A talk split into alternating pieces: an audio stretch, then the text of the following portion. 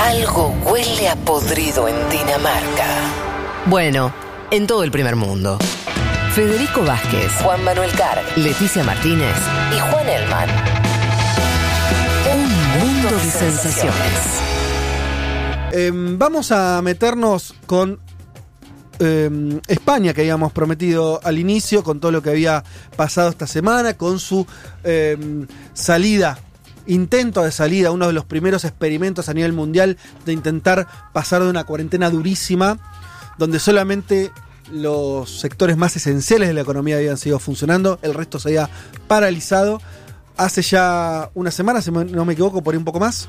Eh, no, una semana creo que. El lunes. El lunes se cumple una semana. Ah, el, claro. El lunes comenzó la- a flexibilizar el aislamiento. España. Claro, eh, claro, en realidad empezó el sábado, pero efectos prácticos era el lunes, cuando ¿eh? empezaba la semana laboral.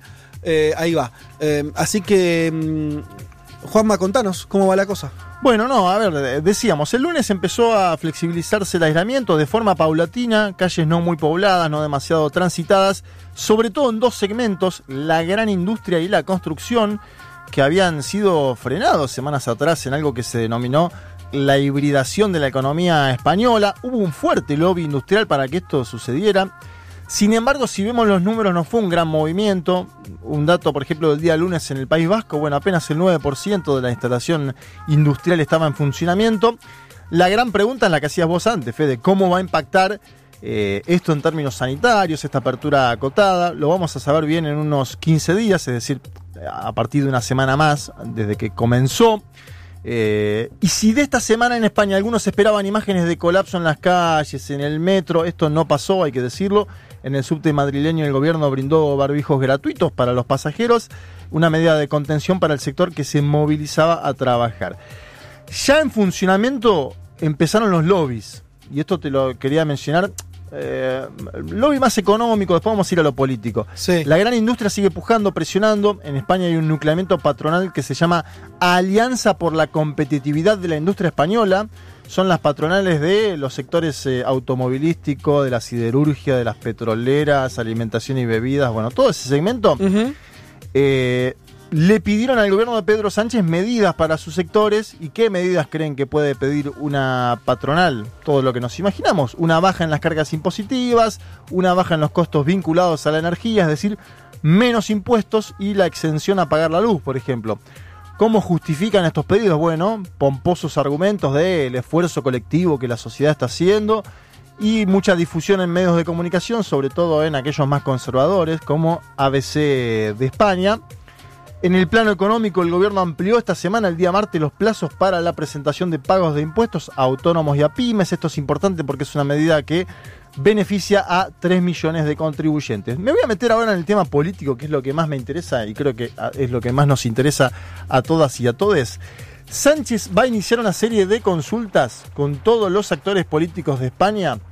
Mencionaba antes que el diario El País le había puesto un título fuerte, también pomposo, los nuevos pactos de Moncloa. El nombre anhela a un gran acuerdo nacional que hubo en el año 1977 en España, comandado por Adolfo Suárez, que permitió la vuelta a la democracia tras la larga dictadura franquista. A mí particularmente me parece mucho el nombre que le ha dado el periodismo español, sobre todo a la luz de lo que está pasando con la oposición, un tema que ahora vamos a ahondar. Pero escuchemos primero a la vocera de Pedro Sánchez, María Jesús Montero, van a escuchar un acento muy sevillano, nació en Sevilla, Sí. anunciando este gran acuerdo. A ver. Quiero también decirles que el presidente del Gobierno va a iniciar esta semana las citas para empezar a trabajar en el gran acuerdo de país, en un acuerdo para la reconstrucción social y económica de España. El presidente del Gobierno tiene la intención de mantener entrevistas bilaterales con todas las formaciones políticas a lo largo de esta semana eh, para avanzar hacia este gran pacto que permita sentar la base de la España del día después tras vencer esta pandemia global. Tenemos que empezar hoy a construir ya la prosperidad del mañana. Ahí estaba. Qué hermoso la- acento. el- sí. ¿Te gustó lo que te lo traje a propósito adrede para que escuchemos ese acento Muy lindo, esa de no, no, viste que no usa la al final. Andalú. Andalú. Qué Bueno, lindo. El Partido Popular se dijo sentir molesto por este contenido que acabamos de escuchar, ya que se enteró de la convocatoria al diálogo a través de la conferencia de prensa. Claro. Y sacó un comunicado que dice este partido ha tenido una trayectoria institucional muy importante en los últimos 40 años como para consentir más desplantes e insultos, eso dijo el PP a través de un comunicado. Yo creo que sobreactuando un poquito de indignación en un momento de gran crisis, porque diría que también en todo el mundo hoy si el presidente te llama tenés que ir a hablar. Vemos qué pasa en Argentina. Bueno, en Brasil no, pero hay un presidente bastante peculiar. Pero hay un trasfondo más en la derecha española y te lo decía antes. La fundación de José María Aznar, el expresidente, llamada FAES, una fundación que tuvo mucho vínculo con algunos partidos latinoamericanos, está a favor de que el PP se siente a negociar con Sánchez, pero pide una condición para llegar a los acuerdos, dinamitar la coalición de gobierno con Podemos. Dinamitar que se vaya el señor Pablo Iglesias, el Coletas, como le dicen en España, que deje el gobierno. Pasar una, una, gran coalición al estilo por ahí medio Alemania, ¿no? Como de conservadores y, socialdemocracia. Sí, hay que ver qué quieren, bueno. no está claro eso. en principio quieren que no exista más este gobierno de izquierdas, en el sentido plural, en España. Y es más, eh, FAES, es decir, José María Aznar, cataloga a la Unión Sánchez Iglesias como un gobierno fallido cuyo destino es ser sustituido. Algo muy similar a lo planteado por la ultraderecha de Vox, que pide la dimisión inmediata de Sánchez. En el día de ayer hubo novedades porque habló Pedro Sánchez, habló sobre el alargue del confinamiento, es decir, se empezó a flexibilizar, pero el confinamiento seguirá. Vamos a escuchar el anuncio del propio jefe de Estado español a los enormes progresos que hemos logrado, hoy por hoy todavía estamos en la senda del cumplimiento de estas orientaciones que marca la Organización Mundial de la Salud y en consecuencia no es posible levantar las medidas generales de confinamiento y pasar a la fase 2 que se conoce como desescalada. Por ese motivo, tras haber escuchado al comité científico y tras la reunión del comité técnico que celebramos todos los días, hoy junto lógicamente a las autoridades competentes, el Ministerio de Interior, la ministra de Defensa, el Ministerio de Transportes y lógicamente el Ministerio de Sanidad. Mañana mismo me propongo transmitir a los presidentes y presidentas de las comunidades autónomas, en primer lugar, y también al Congreso de los Diputados eh, posteriormente, la próxima semana, eh, la voluntad del Gobierno, la propuesta del Gobierno de extender el estado de alarma durante un nuevo periodo de 15 días hasta el 9 de mayo, día incluido.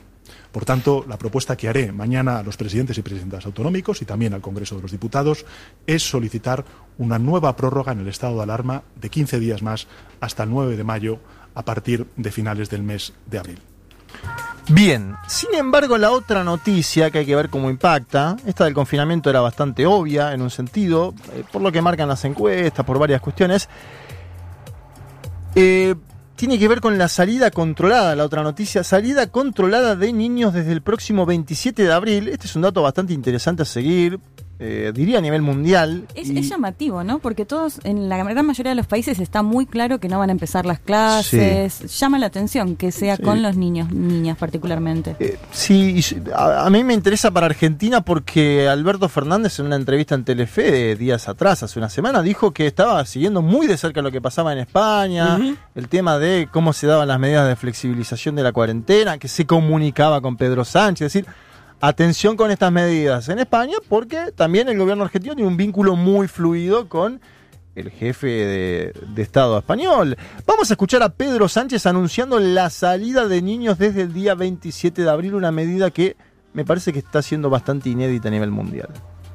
Tras consultar eh, a los especialistas en psicología infantil, también de pediatría y sin duda alguna también al comité científico y a los expertos, insisto, que están trabajando en esa desescalada que empezaremos a, caminar a lo largo del mes de mayo, eh, les anuncio que mañana trasladaré, en primer lugar, a los presidentes y presidentas autonómicos y, en segundo lugar, a las Cortes Generales, el parecer favorable del Gobierno de España a aliviar el confinamiento de nuestros más pequeños a partir del día 27 de abril, que será la fecha de esa nueva prórroga, del inicio de la nueva prórroga, con la entrada en vigor del nuevo periodo del estado de alarma.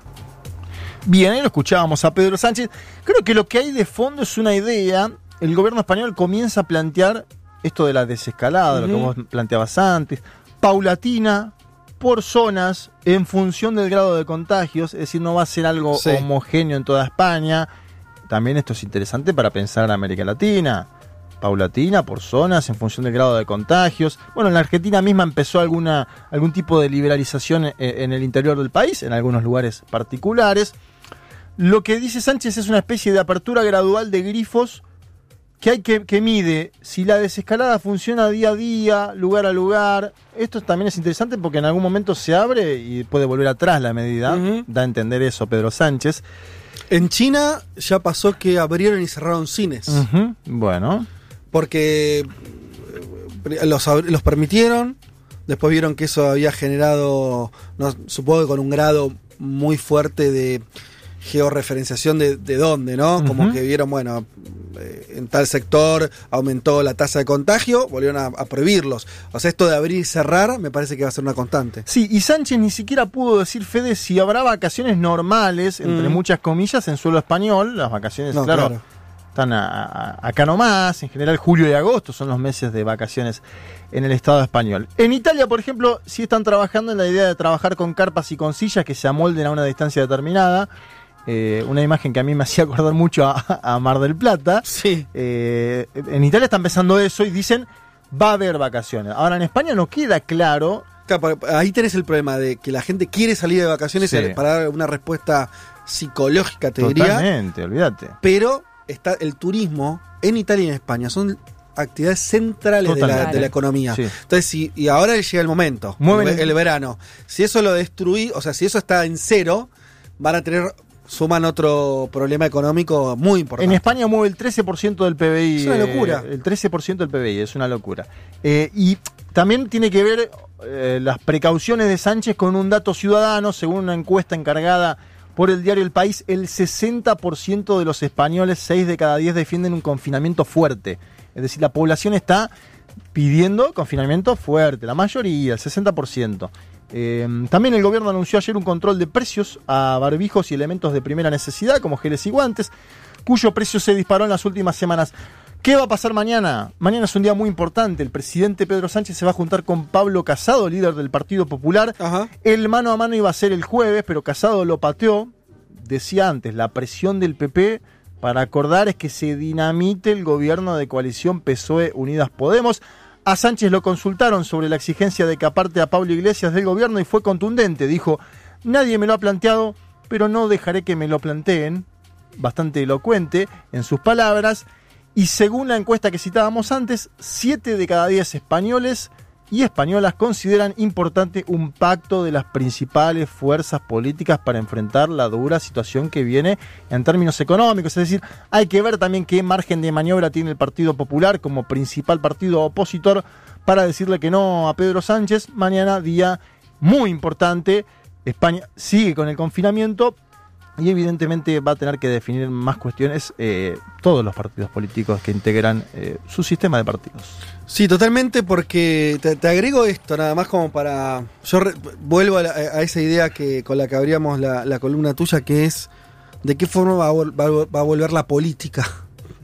Porque es verdad que esto suspendió durante un tiempo la política. La política en términos de conflicto, en términos de disputa, en términos de soy opositor y quiero ser gobierno. Estamos en un momento donde todavía no se pueden imaginar las elecciones. Casi ningún país. Eso es una locura. Bueno, tuvimos en Corea del Sur en, en esta semana, digamos. En, Sí. sí, el miércoles tuvimos Sí. elecciones. eh, fue en las primeras elecciones grandes. Ahí Sí. lo interesante, Fede, es que vos podés tener elecciones. El tema es que son campañas que están muy inclinadas hacia el oficialismo, Sí. ¿no? porque la oposición casi campaña no puede hacer físicamente. Y donde la cuestión del coronavirus está en el centro de la escena. Digo, en Sí. este caso, Corea del Sur, como es un caso exitoso, revalidó, digamos, esa Al gestión. oficialismo. Sí, sí, ganó una mayoría absoluta. El gran punto, bueno, Bolivia es un caso a mirar, pero Estados Unidos en, en noviembre, donde parece que las elecciones se van a llevar a cabo, pero donde entra la cuestión de la legitimidad. Sí, y donde también cada país eh, tiene su idiosincrasia política. Me cuesta imaginar América Latina, donde la- las elecciones son con movilizaciones populares en las calles, con ¿no? grandes, Grandes reuniones, actos. donde la gente, donde las elecciones son obligatorias y, y hay congestionamiento en las escuelas. Bueno, no sé, qué sé yo. Eh, hay que ver. Em, no, no tenemos un escenario ahora, bueno, está el caso de Bolivia y el caso de Chile, que era un año muy cargado de elecciones por su proceso constituyente. Sí, están las dos pasa. aplazadas esas. Y Por la, eso. y la de Venezuela uno cree que también va a estar aplazada por lo que ha dicho. Yo estoy la- perdido con el calendario electoral venezolano, estoy medio perdido. Pero Eran sí. para diciembre y Maduro ya dijo que lo más probable es que se corran. Sí. Bueno, por eso, hay que ver. Eh, pero, pero antes de eso también tenemos esta idea de cómo se procesa la disputa política, más allá de la- del momento de las elecciones. Lo que vos decías, Juan, volcados al oficialismo en general, sí.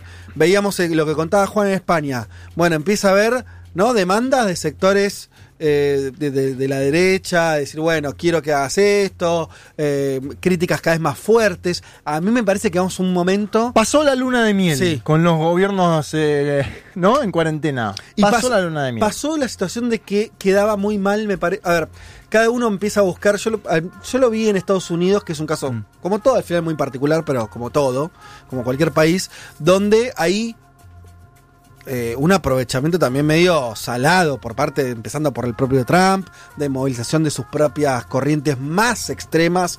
Me refiero a lo que hizo con las movilizaciones en algunas ciudades en contra de la cuarentena. ¿Vamos a ver más eso o no? Es un caso, o es un caso muy yankee, no lo sé. No, yo creo que el punto ahí es que hay elecciones. O sea, fíjense, por ejemplo. Ah, ¿vos Boric- te parece que tiene que ver con que hay elecciones en yo creo- noviembre? Yo creo, que, digamos, hay algo que está. eh, está movilizando la base por eso, decís. Sí, sí, a ver, no- también hay algo que es verdad, digamos, que es que cuanto más contra las cuerdas estás, más te radicalizás. Digo, Bolsonaro tiene elecciones en 2022, es cierto, hay elecciones municipales a fin de año, Sí. pero Bolsonaro me parece que también tiene esa estrategia de justificar o desviar un poco el foco cuando, digamos, hay una situación de mucho apriete. Trump la tiene, pero Trump además revalida mandato en noviembre. Y eso lo vemos en otros ejecutivos. Digo, fíjate para comparar el caso de Reino Unido, por ejemplo, Boris Johnson, Sí. donde ya tiene una mayoría absoluta en, Sí. el, en el Parlamento y donde se decía que este, digamos, esta primera fase errática de Reino Unido en cómo se lidió con el virus iba a impactar mucho, digamos, en, en su, en su imagen, digamos. Una imagen para Boris Johnson muy importante, digo, es una figura muy popular. Ahora, vimos dos cosas. Primero que, digamos, al, mar- al margen de que, de que se dio vuelta y que op- adoptó otras medidas, tampoco le importaba, digamos, no era una discusión en todo caso sobre su, su liderazgo, porque lo tenía que revalidar recién en unos años, pero además cambió rapidísimo con, con la internación, digamos, cuando él sale de, digamos, del... La situación de terapia intensiva tiene, digamos, un aumento en la popularidad. Sí. Son le, casos, jugó, digamos- le jugó políticamente Claro, a pero, favores. pero igual, de todas maneras, era Sí. un caso, digamos, que recién digamos, es demasiado temprano para Demasiado ver temprano. esto decía, bueno, esto es el fin de Boris Johnson. No. Boris Johnson eh, eh, va a seguir en pie, pero además en todo caso no lo puedes ver ahora. No Con ver Trump es una situación diferente. Eh, es cierto. Es cierto también que todavía, lo decíamos con el caso de Ecuador, que es un país muy marginal en el, en el escenario mundial, eh, donde incluso teniendo un descontrol total, o sea, literalmente la gente muriéndose en las casas, no tenés un gobierno que tambalea porque no están las condiciones materiales para que eso ocurra. Entonces menos va a pasar en el Reino Unido. Ahora, las tasas que tiene mortalidad el Reino Unido, que son muy importantes, ¿no? Tuvo también yo tomo lo que decís, me parece que es demasiado temprano para ver los efectos y yo agrego, efectos va a haber. Lo que pasa que todavía no los vemos. Me parece a mí, efectos políticos a haber y severos. Quiero decir, a ver, Eh, la eh. crisis del 30 a nivel mundial, por un caso, Sí. derribó gobiernos a diestra y siniestra. Total, total. Esto también va a ocurrir, me parece. Pasa que estamos como todavía muy lejos de eso. Claro, eso seguro, digo, Eso. pero yo tengo para ver cómo responden, digamos, los discursos de los mandatarios y demás. Digo, no es lo mismo cuando vos tenés que enfrentarte a elecciones generales en Ahora. este año. Sí. Digo, y es el caso de Estados Unidos, pero hay otros. O cuando tenés, digamos, por supuesto que cuidar, digamos, tu gobierno y demás, pero tenés que revalidar más adelante. Digo, yo creo que Sí. hay una diferencia que explica un poco el discurso. Yo te digo, este año, salvo el, vos mencionaste una elección asiática, que Asia controló la situación Mm. de determinada manera. Mm. No sé cómo se van a dar elecciones este año. Incluso te pongo en duda qué va a pasar en los Estados Unidos de América. Lo digo así como hablando en un café. Pongo en duda la cifra de, de muertos por día, 4.000, una situación no controlada. Atención con eso, no, no me queda claro cómo se Cerca van de a- los 40.000 muertos en Estados Unidos hoy. 630 40 seis- lucas. y 633 mil casos activos. ¿Cómo hace para convocar una elección en una situación así? Sí, Estados Sí. Unidos viste que vota muy poca gente, Seguro, es digo- voluntario el voto, seguramente por ahí tenés una, una, una participación más baja. Bueno, no sé, estamos especulando mucho. Te quiero dar un dato. Sí. Corea del Sur fue a elecciones eh, legislativas eh, el miércoles pasado. Fue la tasa de participación más alta en su historia democrática. Wow. La más alta. No había visto eso. Mirá, en, un escenario donde sí se votó, digamos, con mucha distancia en, las filas, con alcohol en gel y demás, pero la tasa de participación más alta. Subió. Yo la verdad es que no lo veo en Estados Unidos, sinceramente. No, lo veo, pero, me parece que es el primer dato a tener en cuenta. El dato que sí podemos decir es 40.000 muertos en Estados Unidos confirmados y anotemos que la previsión que habían, el último modelo era 60.000. ¿Ustedes se acuerdan? Porque eh, hubo muchos modelos con respecto a cuánta gente podía morir en Estados Unidos. Hubo cifras muy terroríficas, arriba de 2 millones. Mm. En el caso de que no se hiciera nada, efectivamente después empezaron a aplicar cuarentenas. no obligatorias, por estado, lo que quieras, pero hay toda una política en Estados Unidos en relación a eso. Y eso hizo bajar muy rápidamente la previsión de muertos y dejarla en 60.000. Hoy ya tienen 40.000 ya, aparece ya, aparece, un modelo demasiado optimista. No, el de 60 fue el, primero. Vos acordate que después Trump dijo entre 100 y 200 y después tuvo que decir entre 100 y 240 mil. Bueno, por eso. Entonces, y ya estamos en 40, ¿eh? 40 mil. Hoy, sí. 39 mil 84. Eh, con esto de las elecciones, eh, Paul, Paule eh, me dice, nos dice, una solución para las votaciones es extender a una semana el tiempo para votar por DNI o algún otro sistema. Sí, claro, eh, alguna forma para que no concentremos, pensemos en Argentina, en ¿Cuántas son? ¿8 horas? No, 12 horas de votación, sí, de. Bueno, de 8 a 18, ¿no? Sí. 10 horas. 10 horas. Eh, claro, si vos eso lo podés extender durante 3 días, ponele. Eso claro, es lo que Corea del Sur. Corea del Sur extendió que eran 2 o 3 días. Claro, exactamente. Para mí es una gran preocupación. Creo que el mundo está preocupado por otra cosa hoy, ¿eh? No está, el mundo no está pensando en elecciones. No, pero, pero habrá una necesidad institucional de hacerlas igual, Juan. Sí, sí, sí. En, en, algún momento se va a tener que votar. Sí. Me parece que 2020. Ah, y, y hay maquinarias muy. A ver, Estados Unidos uno tampoco se imagina no haciendo las elecciones. Bueno, por eso es importante. digo, pasás un estado de excepción muy grueso donde hay, hay intereses que se juegan muy gruesos, ¿no? que yo no sé si... Eh, pero esto no es una excusa para no seguirla, porque fíjense, si hay elecciones en Estados Unidos, hay algo que importa, que es que condiciona toda la respuesta global. O sea, lo que estamos viendo. Yo ahora en minutos voy a hablar de la OMS, digamos, del financiamiento de Estados Unidos. Bueno, eso es una parte. Después es FMI, después el paquete de rescate que nos importa a todas las economías emergentes. Digo, entiendo el punto. Ahora, me parece que hay que seguir todavía lo que pasa en el calendario electoral y sobre todo en Estados Unidos.